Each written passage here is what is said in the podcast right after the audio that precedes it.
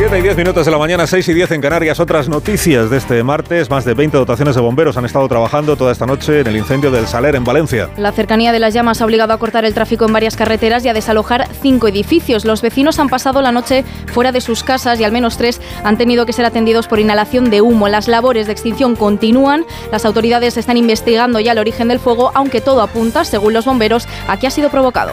Decir que están habiendo muchos incendios eh, con vientos altos, hay muchos episodios de viento fuerte y están habiendo muchas, muchos incendios. No, no, podemos decir nosotros que hayan sido provocados, pero saquen ustedes sus propias conclusiones. El teniente fiscal del Supremo ha pedido a los fiscales partidarios de investigar a Puigdemont que lo argumenten por escrito. Ángeles Sánchez Conde esperará a recibir este informe para redactar el dictamen definitivo sobre si el expresidente catalán debe ser imputado por terrorismo.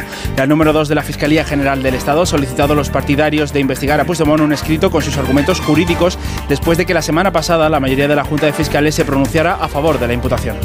El CIS de Tezanos augura un empate técnico entre PP y PSOE si hoy se celebrasen elecciones generales. El PP se sitúa de nuevo en cabeza después del rechazo de Junts a la amnistía en el Congreso, pero con una ventaja de solo dos décimas sobre el PSOE, mientras que Sumar ya sin Podemos se afianza como tercera fuerza a cinco días de las elecciones en Galicia. El CIS dibuja allí un resultado muy abierto, el PP pierde casi seis puntos y el BNG sube nueve, amenazando la mayoría absoluta del Partido Popular. Alfonso Rueda animaba ayer a sus compañeros a seguir trabajando. Pensé que iba a decir que no íbamos a sacar ningún diputado. ¿eh?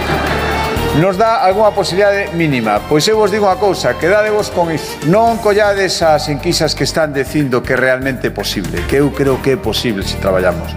Collede a que di que hai que motivarnos. Collede a que di que hai que ir a votar. La OTAN, la Unión Europea y la ONU muestran su preocupación ante los ataques de Israel a la ciudad de Rafah. En la que se refugia más de un millón de palestinos. Ayer 67 personas murieron en los bombardeos israelíes.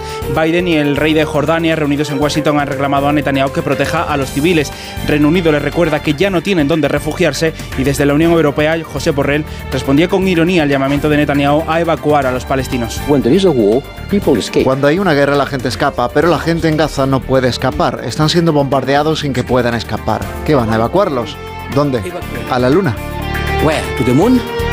Elon Musk niega que Rusia utilice sus sistemas de comunicación en la guerra con Ucrania. Según Kiev, el ejército ruso ha empezado a usar en el frente de Donetsk las antenas de Starlink, el sistema de comunicación por satélite, propiedad de Elon Musk, que hasta ahora suponía una ventaja para las tropas ucranianas. El multimillonario asegura que hasta donde sabe ningún Starlink ha sido vendido a Rusia, mientras el portavoz del Kremlin, Peskov, también lo niega.